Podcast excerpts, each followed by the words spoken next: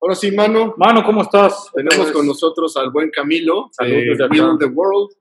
Ya estuve platicando en un podcast anterior sobre qué era Will the World. este bonito proyecto. Pero además de, de que Camilo sabe, de- o está involucrado en temas de accesibilidad y eso, también desde el punto de vista del emprendimiento, aprendí un montón eh, todo el tiempo que he estado en California fundando la empresa con Álvaro y todos los demás. Ok. Y además he pasado por un proceso recientemente muy específico que tiene que ver con bajar capital de inversión de un venture capital fund, eh, todo el tema del due diligence que le llaman, Ajá. eh, toda la negociación y los aspectos, los detalles que tienen que ver con el negocio y con la parte legal y con todo eso, para poder llegar a un acuerdo un inversionista y poder bajar capital.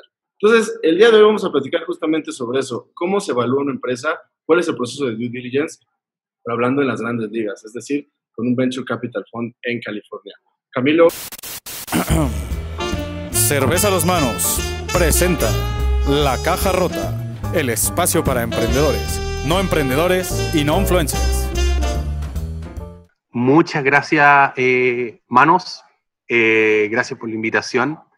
Eh, a tu casa, a la Pri- casa rota. pero, por favor, mu- muchas gracias. Eh, los felicito por el, por el programa que tienen. Eh, eh, los sigo. Me parece muy interesante lo que hablan y lo simple que son capaces de explicar problemas muy complejos muchas veces. Así que felicitaciones por eso. De hecho, estuve hace em, viendo uno de los programas de ustedes en donde hablaban de los tipos de emprendedores. Eh, y, y que todos tenemos un poco de, de cada uno de esos tipos de emprendedores, ¿cierto? Eh, yo creo que antes de entrar a, a- a- a cómo llegué a esto, eh, creo que era un poco wannabe emprendedor, porque siempre tenía la fantasía de querer emprender, pero siempre fui adverso al riesgo, eh, hasta antes de emprender. Yo creo que siempre tuve mi trabajo en el, en el sector corporativo, trabajé para grandes empresas y, y, y me daba un poco de miedo, yo creo, el, el- el concepto de emprender, pero sí me gustaba mucho la fantasía de ser un emprendedor. o sea, sí que Eh, me hace esa cosquillita desde incluso antes de que lo vivieras. eh, exactamente, pero desde la perspectiva del wannabe emprendedor, como ustedes definieron. que es como siempre esperando, siempre esperando el momento que va a llegar, en algún minuto lo voy a poder hacer y finalmente eh, me sucedió. Y afortunadamente me sucedió eh, de una manera que el miedo de querer emprender fue desapareciendo a medida que avanzaba, lo cual yo creo que es, es muy, es muy bueno. Bueno, y mm, Pero sí, Eh, cuenta un poquito tu historia, o sea, desde Sí, tu sí, perspectiva, lo tratamos de Will the World, porque además tuviste la oportunidad de, de entrarle al mundo del emprendimiento en algo que a ti te apasiona, en dos cosas. Sí. Uno que tiene que ver con, con todo este tema del biking y el outdoor y todo eso que te gusta mucho, sí. y poder ayudar a los demás y poder generar un cambio en cuanto a la conciencia y Sí, sí.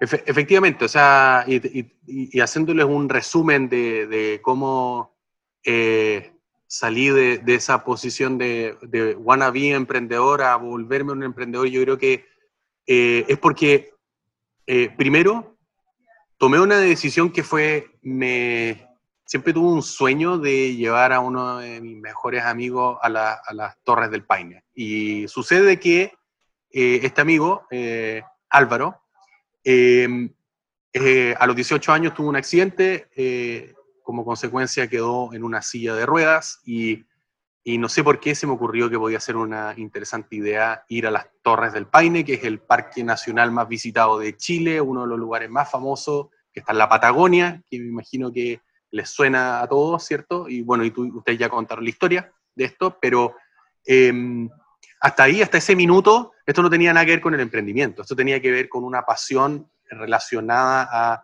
el outdoor. Yo había ido solo a las Torres del Paine varios años antes y me enamoré de la Patagonia, entonces pensé qué interesante sería llevarlo a él a vivir esta misma experiencia que yo viví, sin jamás pensar en que de aquí podía salir alguna idea de un startup. Nunca pensé ni se me pasó por la cabeza eso. Eh, entonces, bueno, sucedió que fuimos los primeros en la historia en recorrer Torres del Paine con una persona en silla de ruedas y, y ahí nos dimos cuenta de que para poder hacer ese viaje nos tuvimos que enfrentar un montón de problemas. Partimos, partimos con muchos problemas eh, y estos problemas eran que no había información de accesibilidad, de dónde nos podíamos quedar, de cómo podíamos hacer este viaje, de cómo nos podíamos transportar, porque nadie lo había hecho antes y por lo tanto era todo desconocido. Eh, y nos las ingeniamos para poder eh, recaudar una cierta cantidad de fondos para poder hacer este viaje y se nos ocurrió hacer un documental eh, low cost, ¿cierto?, de cómo, podía, cómo íbamos a hacer este viaje. Y fue en ese proceso en donde nuestra historia como que empezó a viralizarse un poco eh, y, la gente estaba diciendo, oye, estos gallos locos que quieren ir a las Torres del Paine con una persona en silla de ruedas. Entonces era como el, el, lo que se hablaba en ese minuto. Y, y fue ahí donde un, un hotel local eh, y una empresa de tour operación, básicamente, tomó contacto con nosotros y, y nos dijo, bueno, nosotros queremos ayudarlo. Y ahí se nos ocurrió como, bueno, esto podría ser más que el viaje simplemente de Álvaro y de mío y de nuestros amigos que íbamos a ir a este viaje, sino que podríamos convertirlo en un, sistema que permitiera que después de que nosotros hiciéramos este primer viaje, permitiera a más personas poder repetir este mismo viaje, resolviendo estos problemas que nosotros nos habíamos enfrentado al principio. Hasta ese minuto no estamos hablando de un startup, no estamos hablando de un emprendimiento, estábamos hablando simplemente como de un proyecto que tenía un inicio y fin. Y... Eh, Quisiera rescatar ahí, Camilo, nada más rápido algo. Eh, justo hasta ahí donde vas, si te fijas de inicio, la, la mayoría de las personas, tú le has dicho, oye, ¿qué te parece si llevamos a Álvaro en silla de ruedas a las Torres del Paine? La primera respuesta de la gente hubiera sido automáticamente, no, no estaban todos, que, que todos me, me, decían que estaba loco. Que no, y ese es el paradigma, pero además, o sea, digamos, en este caso es algo como bastante extremo, pero es, la bronca es que ese es el paradigma de la mayoría de las personas. Sí. No se puede, en lugar de estar buscando todo el tiempo romperlo y decir cómo sí se puede. Claro. Exactamente, exactamente. Ese chip, o ese, ese, ese, tipo de pensamiento es fundamental en un emprendedor y creo que es parte de lo que les ha generado a ustedes tanto éxito. Tanto sí. Sí, yo estoy Absolutamente de acuerdo contigo. Creo que eh, ese paradigma que finalmente rompimos con el primer viaje de una persona en silla ruedas a Torres del Paine fue el que nos permitió llegar a donde estamos hoy, de todas maneras. Eh, porque al final sí, yo creo que cuando uno no desafía los supuestos, uno no desafía el por qué las cosas funcionan así, las cosas van a seguir funcionando así. Eh, y yo creo que y yo creo que ese es un poco lo que inconscientemente Álvaro y yo estábamos haciendo, porque no fue consciente ese, esa decisión de que vamos a romper un paradigma, sino que era, queremos hacer esto porque nos apasiona mucho.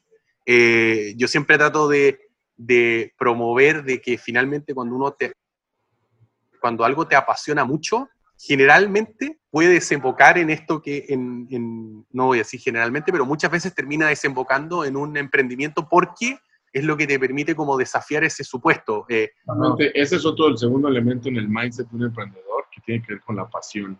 Entonces, toda la gente que ha logrado tener éxito en lo que hace es porque le apasiona justamente lo que hace. Exactamente, exactamente.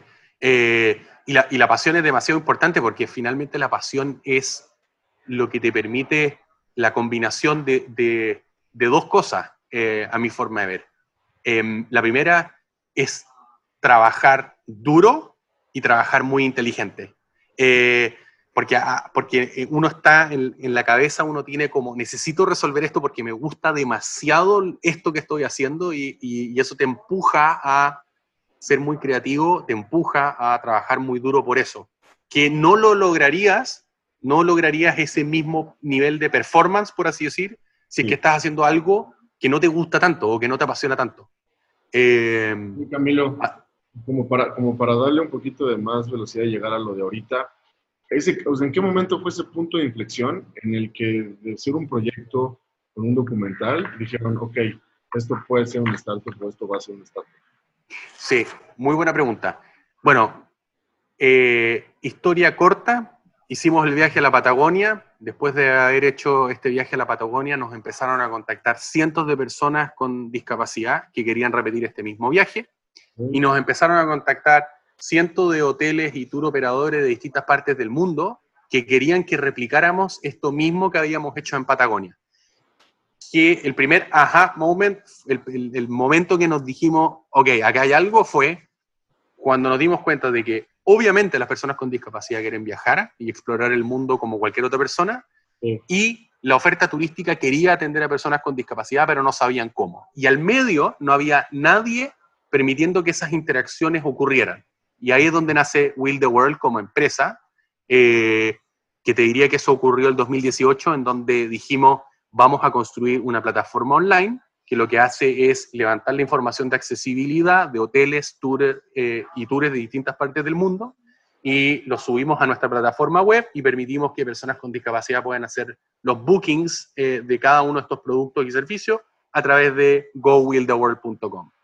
Eh, en 18 meses nos dimos cuenta que eh, hicimos viajar a más de mil personas eh, en 35 destinos de distintas partes del mundo y generamos más de un millón de dólares en ingresos. Y ahí fue como, ok, eh, esto que partió como un viaje de amigos, aparentemente está haciendo, se está convirtiendo en un negocio, un negocio que está cambiándole la vida a las personas y le está permitiendo viajar en igualdad de condiciones como lo hacen las personas sin discapacidad.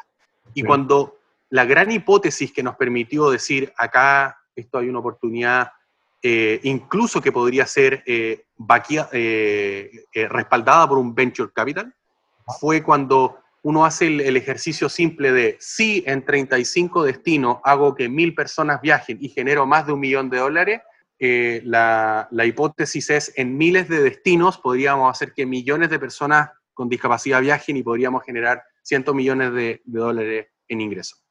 Eh, pensándolo de ¿Cuál es tu ticket Ah. Camilo? 1.500 dólares. Pues, ok. Ok, sí, sí, sí. Ah, yo aquí, Eh, nada más antes de que sigas, yo quiero resaltar respecto de lo que hablábamos en el podcast que describíamos tú, eh, tu proyecto. Yo quiero resaltar aquí cómo el, el elemento social sigue siendo el core. Aunque generen estos, esta gran cantidad de ingresos, que obviamente es bueno, porque si no tienes un cliente que paga, no tienes un negocio, lo, lo valioso aquí, o lo admirable, es que el core sigue siendo lo que dices, ¿no? Cambiarle la Sí. vida a las personas. Efectivamente. Este, Siempre me, y solo, y eso es bastante plausible. Sí.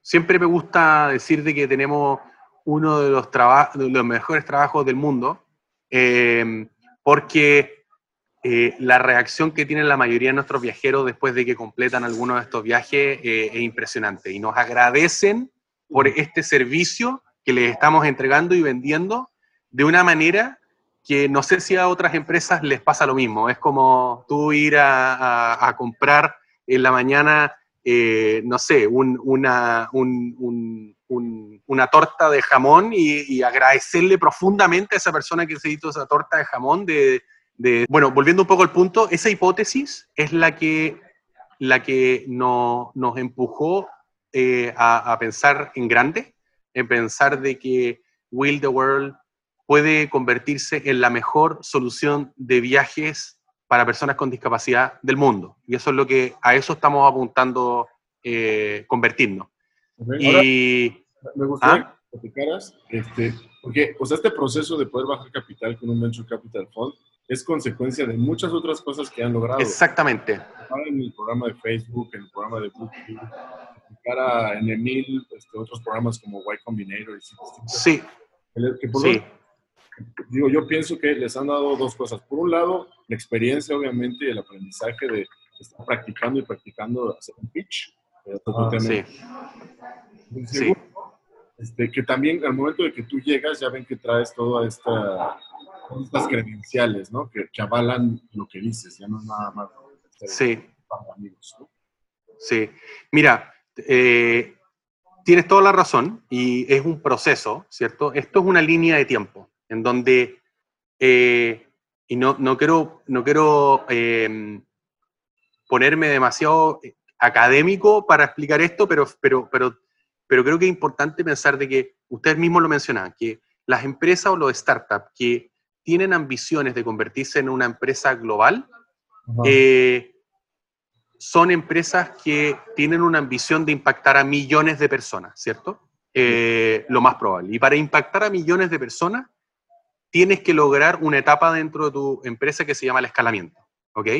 Y para poder lograr el escalamiento, eh, necesitas pasar por una serie de etapas que están muy bien definidas en, el, digamos, en este manual que, que, se, que, se, que se explica acá, en, sobre todo en Silicon Valley, de, de cómo, cómo tu startup tiene que avanzar de una etapa de un descubrimiento a una etapa de una validación de ese descubrimiento, un proceso de eficientación de esa solución que, que, resuelve este problema que descubriste y el escalamiento. ¿Ok? Entonces está, digamos, descubrimiento, eh, validación, eficiencia, escalamiento. En esa línea de tiempo, eh, esto puede tomar alrededor de entre a 5 a 7 años, eh, dependiendo, dependiendo del tipo de empresa. Hay otras que demoran más. Y finalmente, como el objetivo es escalar, ¿cierto? Muchas veces estas empresas como consecuencia de este escalamiento o pueden ser adquiridas por una empresa más grande o pueden terminar abriéndose a la bolsa y, y, finalmente los objetivos, y esto tiene que ver cómo tú puedes levantar capital con un venture capital, básicamente porque los objetivos son muy grandes eh, y son, digamos, o que alguien compre esta empresa o que se abra la bolsa. Y que esto no tiene nada de malo, no, no, no, no tergiversiza el, el, el, el, impacto social que quiere generar, porque el sueño es impactar a millones de personas con discapacidad para que viajen a miles de lugares del mundo. y eso lo tiene que hacer Will the World, muy bien, pero si lo tiene que hacer en conjunto con Booking.com, también muy bien, porque al final nosotros lo que queremos es, resolver ese problema, ¿cierto? Y Camilo sigue siendo eso. ¿no? Oye, Camilo, ¿y bueno, la tirada de Will the World es convertirse en un IPO o en una acquisition? Me encantaría que, Will the World se volviera una empresa pública y que fuera la primera empresa pensada para personas con discapacidad que eh, logra ese, ese estado. Y, volviendo un poco a tu pregunta de cómo uno llega a eso, ¿cierto? Eh, en la etapa de descubrimiento fue cuando subimos las Torres del Paine. Eh, y el descubrimiento fue que las personas con discapacidad querían viajar y el descubrimiento fue que la, oferta turística también quería atender a personas con discapacidad y no había nadie haciendo algo pensamos en una solución que validamos, que era hacer que personas viajaran a través de una página web y validamos esa hipótesis. Y en ese proceso de ir avanzando, en la etapa de descubrimiento o incluso la validación, uno no puede ir a pedirle plata a un venture capital eh, eh, inmediatamente, porque hay que entender la relación entre el riesgo y retorno. Mientras más estás en la etapa de descubrimiento, significa que tu riesgo es mayor, y esto no tiene que ver si es que tu empresa es mala o, no. Esto es lo mismo que tener un hijo. El hijo tiene que ir avanzando y va creciendo en el tiempo. Entonces tú no le puedes pedir a un niño de tres años que vaya a la universidad, ¿cierto? Porque tiene tres años, sí, es un proceso. Entonces hay que entender esos procesos y en esta etapa de descubrimiento uno tiene que entender dónde está parado, y si bien uno puede tener una ambición muy grande, tiene que tener una estrategia de corto plazo muy, muy, eh, eh, muy, tangible.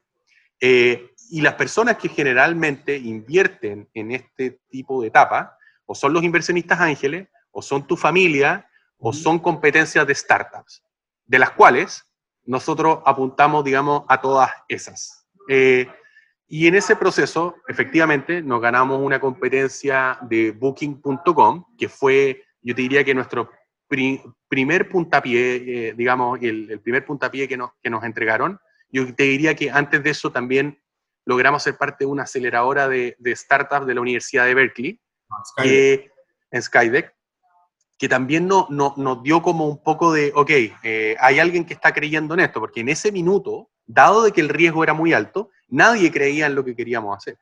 Todos creían que no tenía ningún sentido eh, hacer que personas con discapacidad viajaran a, destino. Era como que no, no, no, tiene ni un sentido eso. Em, pero estos, estas incubadoras empezaron a creer en nosotros eh, y finalmente logramos levantar capital de, de, de, estas mismas y eso es lo que nos permitió dar el primer paso para validar, digamos, esta idea. Eh, cuando lo... Fue Booking, fue también un programa de, bueno, Skydeck. sí, Startup Chile, eh, ganamos también una competencia de startup en, en, Chile, de Caja Los Andes, ganamos también em, imagínense que casi, digamos, entre, entre estos grants, que nosotros que son, digamos, subsidios, que no tienen participación en la empresa, nosotros levantamos algo así como medio millón de dólares en, en solamente eso, exactamente. Y eso, y eso eh, es un mensaje que le doy a todos los emprendedores y a todos los que pueden estar escuchando su canal, de que si no tienen la pasión por la idea, no van a encontrar esos, esas competencias. Ese que está lleno en todo el planeta. Eh, todos los países tienen de estas competencias. Para los emprendedores sería al inicio, antes de que tengas posibilidad de acceder, digamos, a un venture capital fund, o un pre-seed o un angel investor, busquemos este tipo de concursos y grants. Correcto, correcto. Igualmente en el mercado americano hay muchas opciones, pero también en México, en Chile, en distintos... Exactamente, en, en toda Latinoamérica hay muchas competencias de startup. Y aunque, no, y aunque no te ganes a veces premios, por lo menos te ayudan a, a tener más exposure, a que tengas feedback, porque son personas y grupos de startups o de empresas que ya pasaron por ese proceso y todo, todo abona, ¿no? Efectivamente, y en ese proceso también hay que entender de que ustedes mencionaban algo de, del pitch, ¿cierto? Y el pitch... Eh, es algo que, que, también siempre me gusta hacer la sugerencia, un disclaimer que hago acá. Eh, todos los emprendedores hemos recibido mucha ayuda de muchas personas, uno toma lo que le gusta y lo que no, no importa lo que estoy diciendo yo acá, eh, es un poco mi experiencia, no significa que sea 100% así, pero a mí personalmente me ayudó mucho el pitch, porque el pitch es más que para la persona persona a la cual tú le estás contando esta historia, ¿cierto? O esto que pasó, es para uno. Es tu proceso mental de ordenar tu cabeza y tener muy bien ordenado una, una empresa, porque esto se tiene que convertir en una empresa. Hay que dejar de pensar en que esto es un startup y está en modo startup. Uno va a ir construyendo una compañía y esta compañía tiene que tener muy claro esta historia de por qué llegó a esto, el problema que quiere resolver, la solución a ese problema la atracción que ha generado, que te, explica cómo está creciendo esta empresa, este mercado, la competencia, el equipo, y siempre, y siempre esto tiene que estar eh, monitoreándose y constantemente mirando a través de las distintas etapas. Eh, siempre con una visión muy clara. Mientras más grande esta visión, eh, probablemente son más grande el problema que estás tratando de abordar, por lo tanto la solución tiende a ser más grande, por lo tanto la compañía que puedes terminar construyendo tiende también a ser más grande. Eh, dicho todo eso, nosotros entendimos muy bien que estábamos en esta etapa de descubrimiento y nos enfocamos en el proceso de descubrimiento de este niño que tenía cero años, ¿cierto? Eh, y una vez que cumplió dos años, eh, y logramos esta atracción, logramos validar de que estaba este problema, de que la solución que estábamos trabajando estaba solucionando ese problema del cual estábamos, eh, estábamos eh, tratando de resolver, nos dimos cuenta de que era el minuto y que esta es la mejor posición como emprendedor para levantar capital. Hay que muchas veces sacarse de la cabeza de que tú necesitas el capital porque si no tu empresa muere. ¿ok? La mejor posición como emprendedor es, yo no necesito de tu capital, pero me beneficio de tu capital. de hecho, necesitas porque, buscar el capital en el momento en el que necesites escalar, no porque... Exacto. O crecer o desarrollar algo en particular, porque esto depende de, muchas industrias, pero el punto que... Estudiaron menos, ¿no? Exactamente. El punto, el punto que quiero tratar de, llegar es que em, es importante, es importante que el capital uno lo, esté buscando para objetivos muy específicos que eh, son objetivos de corto plazo que están muy alineados con los de largo. Em, en ese sentido, partimos nosotros el, proceso de búsqueda de, capital. En ese proceso dijimos, vamos a levantar una ronda. Em, una ronda SID, eh, porque anterior a eso habíamos levantado capital con inversionistas ángeles, nos habíamos ganado las competencias de startups y nos había permitido descubrir este problema y validar a grandes rasgos la primera parte de este problema. Lo que, lo que, lo que, lo que hicimos fue proponernos levantar una ronda de inversión para objetivos específicos que básicamente era crecer en la cantidad de destinos que estábamos operando, eh, además de levantar eh, más, más clientes eh, para que viajen a cada uno de esos destinos y para eso necesitábamos enfocarnos en un desarrollo tecnológico que nos permitiera crecer tanto por el lado de la demanda como de la oferta de una manera más ordenada y más automática. ¿Ah? ¿Ustedes creían que lo que les faltaba para poder crecer era justamente un desarrollo tecnológico en la plataforma? Mm, efectivamente, mejorar nuestra, nuestra tecnología. ¿Más allá que abrir nuevos destinos? es que primero necesito desarrollar esta tecnología para después poder subir más destinos de manera más rápida. O sea, el problema que queríamos solucionar ahí era la velocidad con la cual podemos obtener nuevos destinos en nuestra plataforma y obtener nuevos destinos significa cómo obtengo nuevos hoteles, nuevos tour operadores en distintas partes del mundo. Entonces, la tecnología me permite acelerar ese proceso y eso es lo que estábamos buscando. Que decían humano, físico, ¿no? En la calle, ¿ese lo van a seguir haciendo? O sea, es ir al destino. lo estamos haciendo de manera remota y estamos construyendo una herramienta que permite hacer todo este proceso de manera remota. Ok, perfecto, ya lo entiendo. Sí. Y, y bueno, eh, dado la atracción que habíamos tenido eh, anteriormente, eh, pasamos a este proceso de búsqueda activa de, de, fondos de inversión. Recuerden que ángeles, ¿cierto? Y competencias de startup era lo que nos había permitido fondearnos antes y si íbamos a crecer necesitábamos eh, tener dinero, digamos, obtener capital institucional que te permite eh, crecer más rápido, tiene una estructura mucho más profesionalizada, por así decir, que eh, lo que te permite levantar capital antes. Y esto tiene que ver con la etapa en la que estás, porque estamos, continuamos validando, ¿cierto?, nuestro modelo de negocio, pero al mismo tiempo lo estamos haciendo crecer. Entonces, nuevamente traigo a la mesa riesgo-retorno, ¿ok?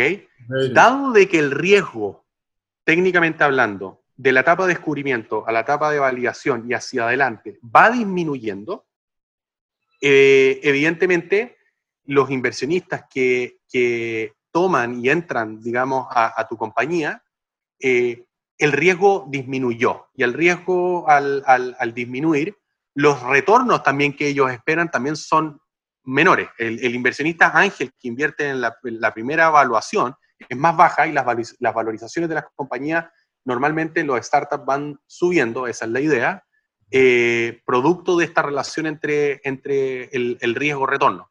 Eh, sobre todo si es que está acompañado de una buena atracción. No sé si me estoy explicando bien con, con esto, pero... Por menos cantidad de dinero, los angels pudieron haber obtenido mayor proporción de equity y ahora... Correcto, correcto.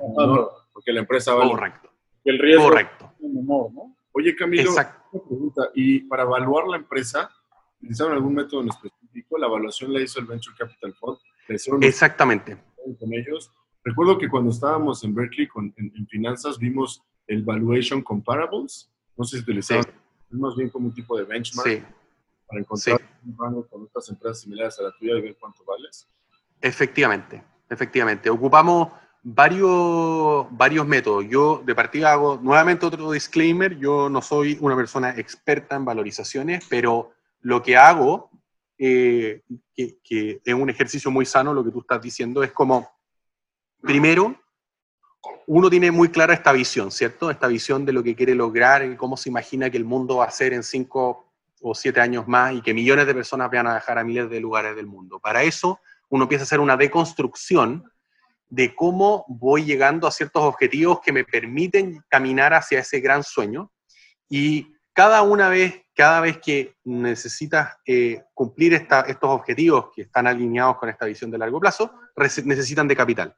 Si necesitas de capital en cada una de esas rondas, vas a necesitar vender una porción de tu empresa. Si necesitas vender una porción de tu empresa, tu empresa tiene que estar diseñada desde el momento cero para poder vender porciones de la empresa tal vez cuatro o cinco veces, tal vez tres veces, dependiendo de la industria. Por lo tanto, si un inversionista te pide en la primera ronda el 40%, la respuesta es no, no, no. Limita la posibilidad de crecimiento que tiene esa compañía a medida que va aumentando. Y si eso uno lo hace con un buen benchmark para darse cuenta como, ok, ¿cuántas rondas de inversión tuvo Airbnb, por ejemplo? ¿O cuántas rondas de inversión tuvo compañías de, de la industria travel? Y te, y te das cuenta de que pasan por rondas de SID, de series A, series B, series C, que, esto tiene que ver, está relacionado absolutamente con lo que les decía antes, descubrimiento, validación, eficiencia, escalamiento. Cada, cada inversionista en cada una de estas series invierte asociado a este riesgo retorno. Entonces, volviendo un poco al, a la valorización,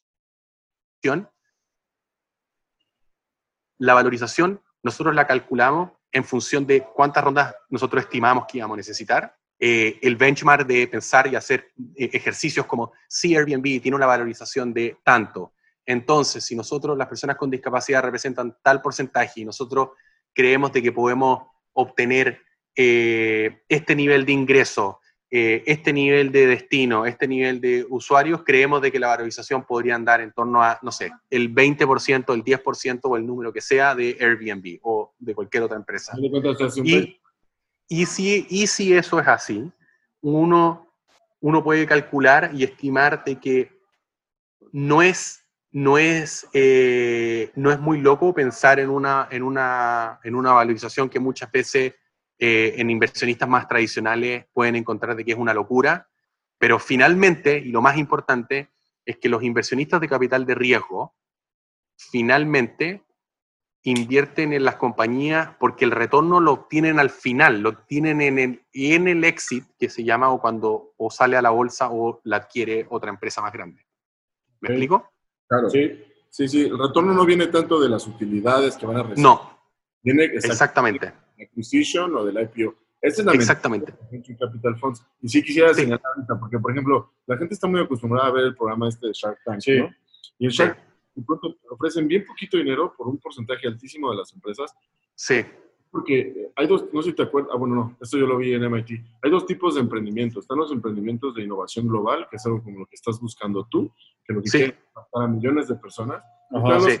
los, este, los emprendimientos de small and medium enterprises, ¿no? Este, sí. En ese tipo de esquemas sí puedes ofrecer el 40% por ciertos millones de... Lo Efectivamente, efectivamente. Y depende un poco de lo que tú dices, de la industria, depende de, de cuáles son los objetivos de la empresa. Entonces, sí, los objetivos nuestros son de, eh, poder llegar al sueño que es hacer que millones de personas viajen a miles de lugares, ¿cierto? Eh, eso evidentemente requiere de muchas rondas de inversión, por lo tanto necesitamos tener una valorización que nos permita caminar hacia, ese, hacia esa dirección. Y los inversionistas de capital de riesgo entienden eso.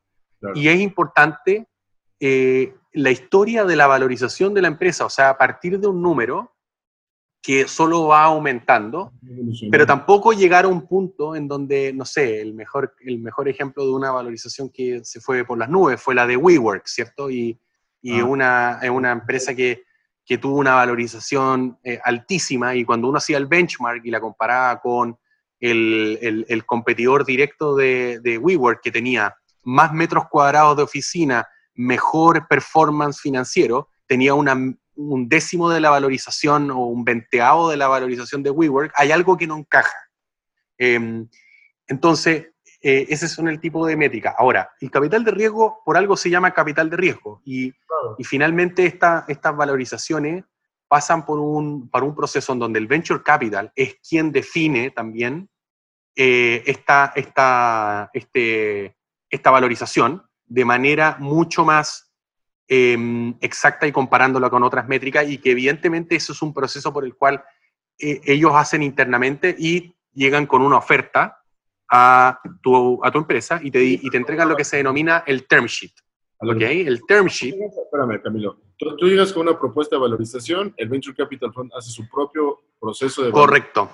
Correcto. Encontramos, llegan a un punto de negociación. Punto medio. Y, Correcto. el term sheet es justamente esta hoja en la que te hacen la propuesta a ellos, ¿no? Correcto. Y generalmente en estas valorizaciones, tal como tú decías, uno lo hace un, un benchmark, uno también puede hacer en el fondo ver el market cap de una empresa como Booking.com, ver el revenue que tiene Booking.com, estimar cuál es el multiplicador de ese revenue que explica este market cap.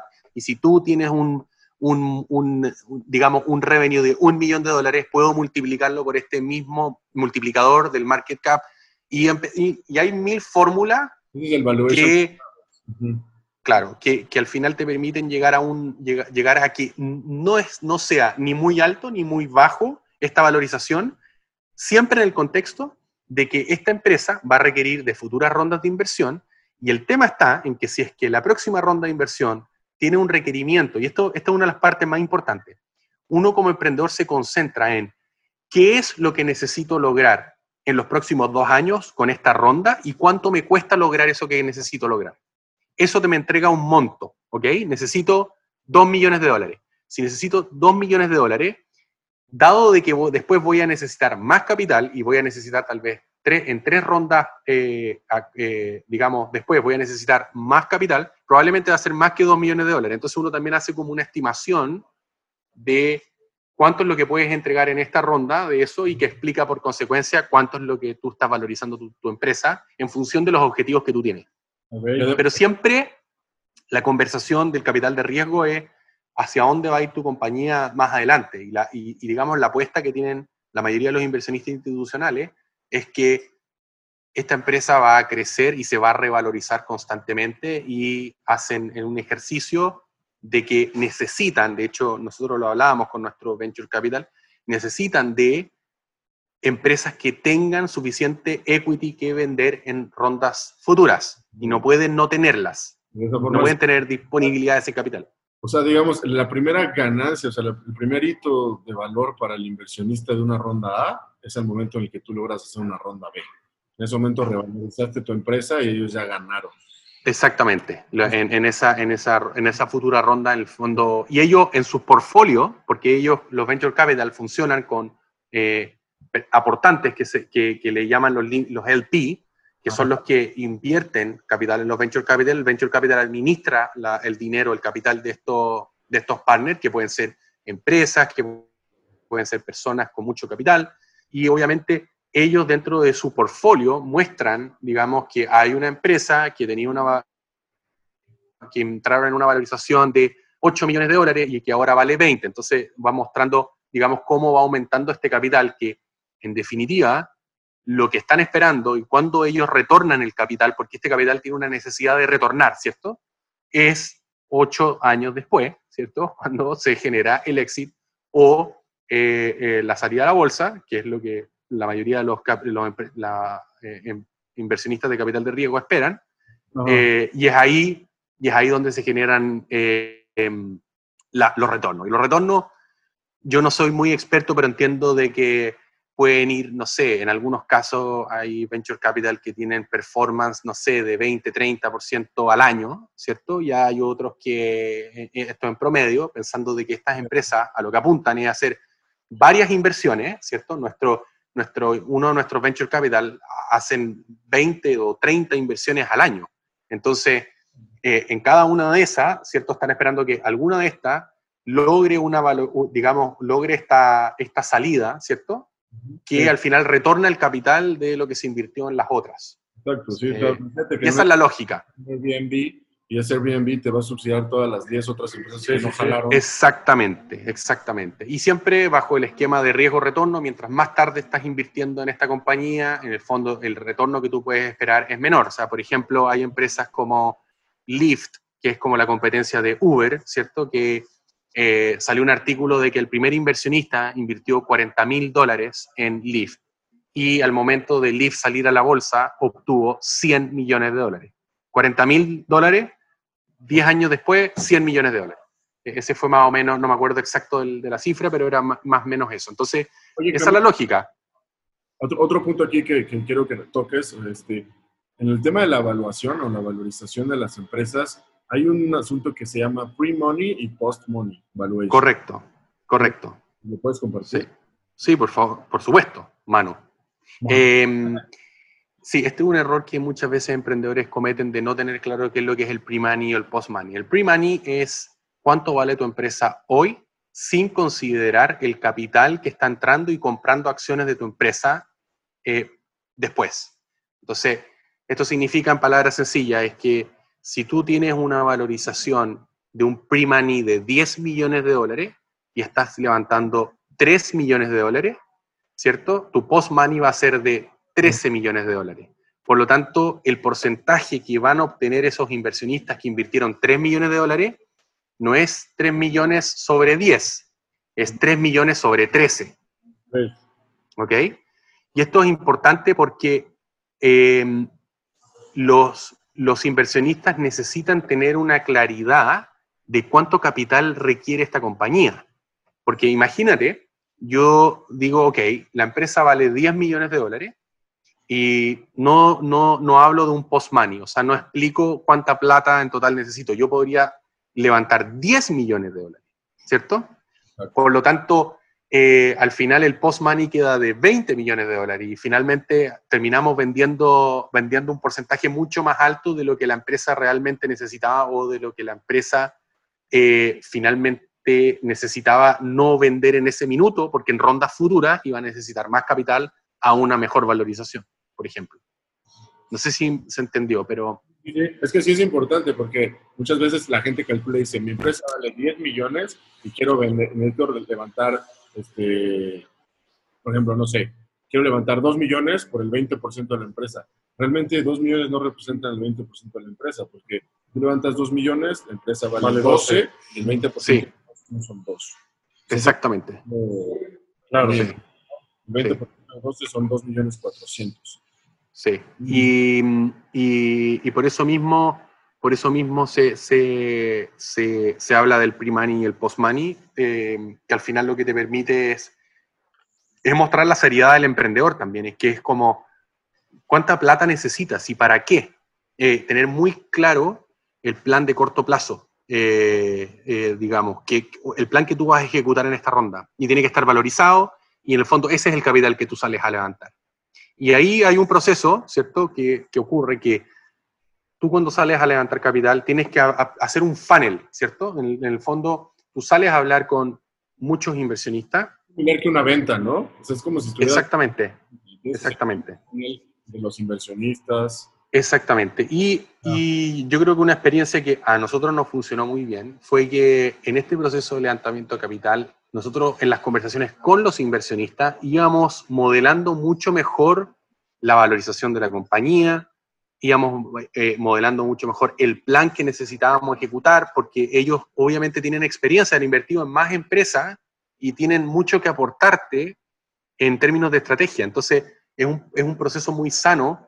Mucha gente como que piensa que el, inversionista es alguien que, al quien solo le vas a pedir capital. No, el inversionista es alguien que les pides capital, pero al mismo tiempo le pides advice, le pides consejo, les pides que te ayudes en, el desarrollo de tu estrategia, porque es un socio tuyo. Eso es correcto. Entonces, esa persona tiene que aportar más que el capital. El, capital, si uno lo piensa bien, es un commodity. Es, el, dinero está en muchas partes. Uno lo puede obtener de un banco, lo puede obtener de un amigo, lo puede obtener eh, de tu mamá o de tu papá. Y por eso es importante también, eh, cuando uno obtiene capital de, venture capital, capital de riesgo, habla muy bien también de la compañía. Significa que tuvo un proceso mucho más serio de due diligence, ¿cierto? Y ahora vamos a hablar un poco del, due diligence, pero em, en donde significa que la empresa está más madura.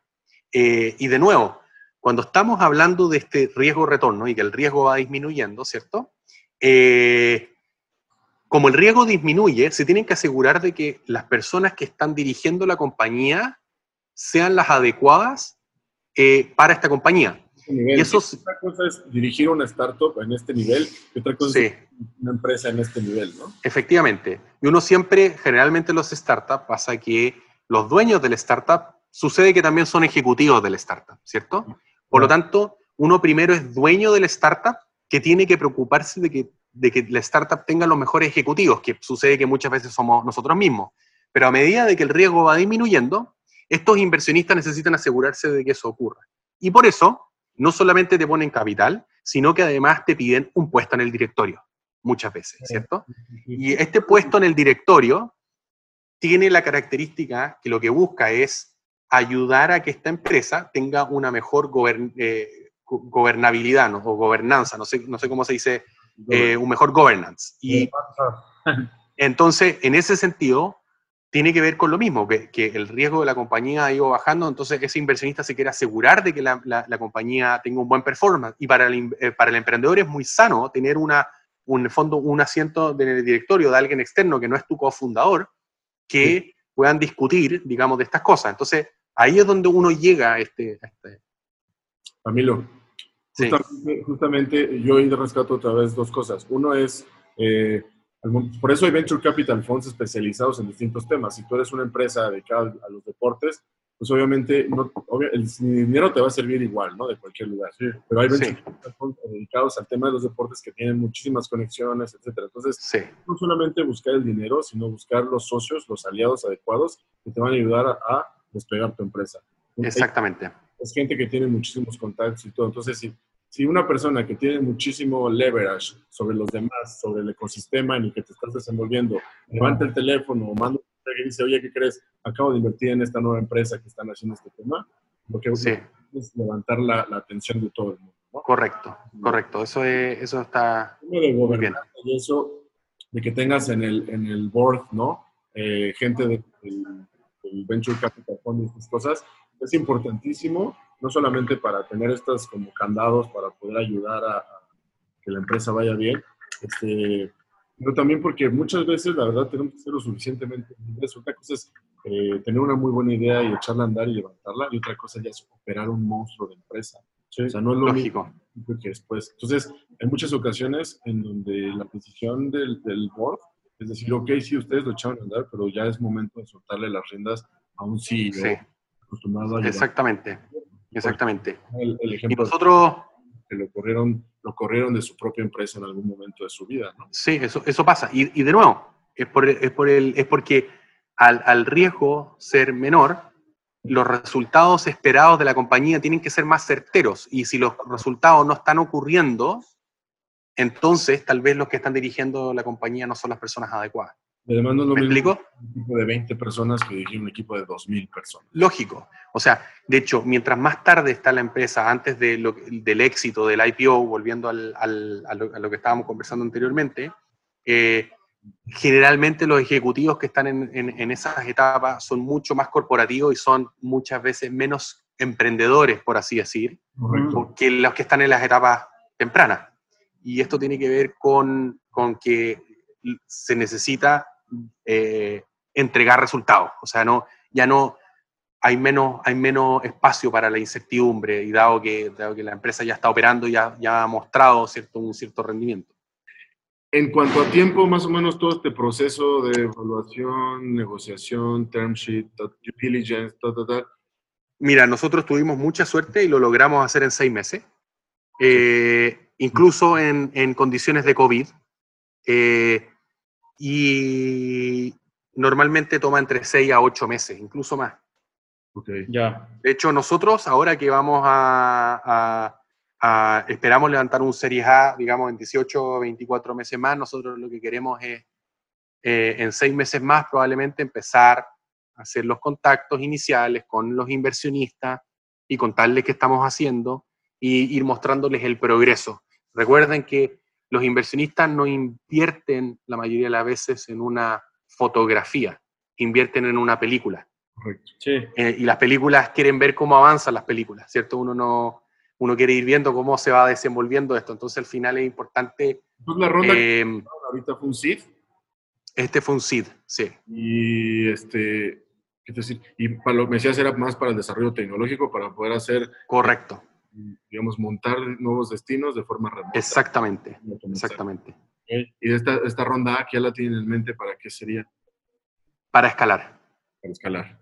Para los inversionistas, el hecho de un exit era como el, el- pues su, la tirada, ¿no? El, el. Correcto. Pero eh, hay distintos hitos que también para el, para el del lado del emprendedor, el hecho de obtener y de bajar venture capital fund, eh, venture capital de un fondo de este tipo, ya sea un seed o un ronda A, lo que sea, son como Sí. graduaciones de la empresa, ¿no? Es Sí. como llegar a cierto, ir logrando Nivel de madurez. ¿no? Es- exactamente. Esto tiene que ver con el, con el hijo que va creciendo y, y que Ah. ahora logró entrar a un buen colegio y que, y que logró eh, que le sacara, tuvo buenas notas en, el, en, en las clases.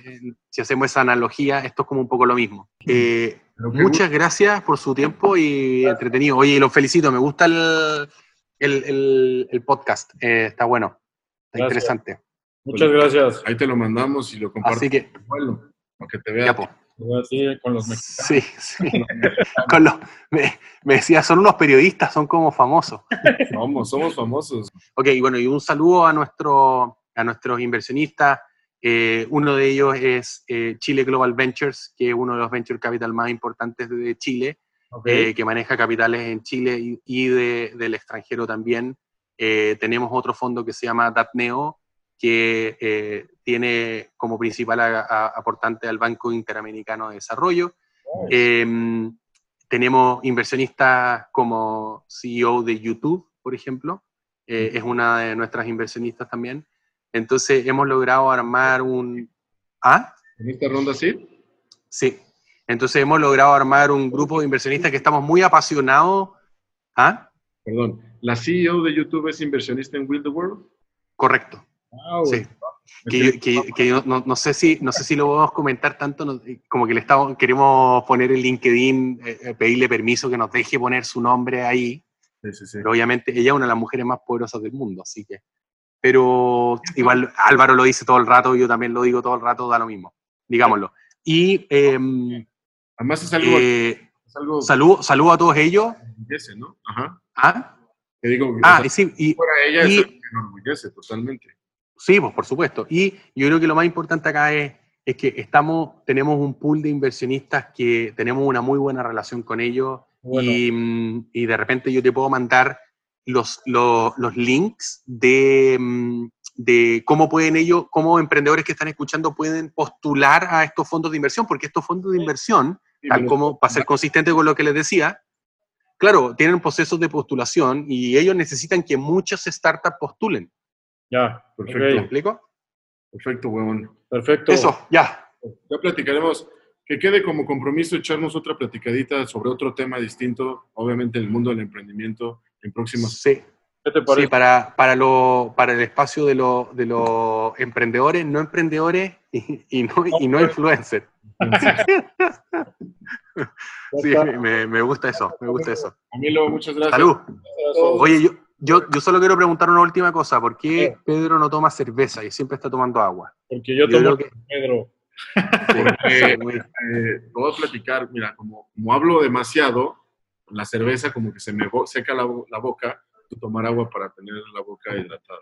La cerveza me la tomo después, man. Así es. Ok, ya, ok.